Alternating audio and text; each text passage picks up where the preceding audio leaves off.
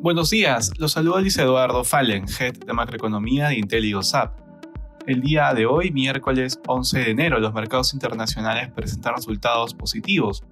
Una jornada de transición a la espera de conocer mañana el dato de inflación de diciembre en Estados Unidos. De manera particular, en Estados Unidos el futuro muestra resultados positivos.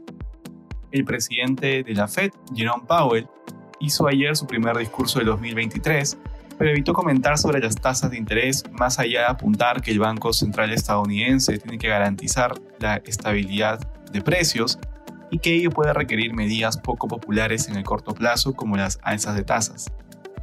Otros miembros de la Reserva Federal han subrayado recientemente la necesidad de seguir siendo agresivos para controlar la inflación. En la eurozona las bolsas de bloque registran avances. El mercado mantiene el tono optimista con el que abrió el año ante ciertas indicaciones de que la inflación en las principales economías del mundo puede estar remitiendo, lo que llevaría a los bancos centrales a frenar su agresiva política de subida de tasas de interés. En Asia los mercados cerraron mixtos, destacó que el Nikkei japonés avanzó 1%, mientras que la bolsa de Shanghái cayó 0.2%. Respecto a commodities, el precio del oro avanza durante la jornada, de igual manera el precio del cobre sube, finalmente el precio del petróleo avanza ubicándose alrededor de 76 dólares el barril WTI.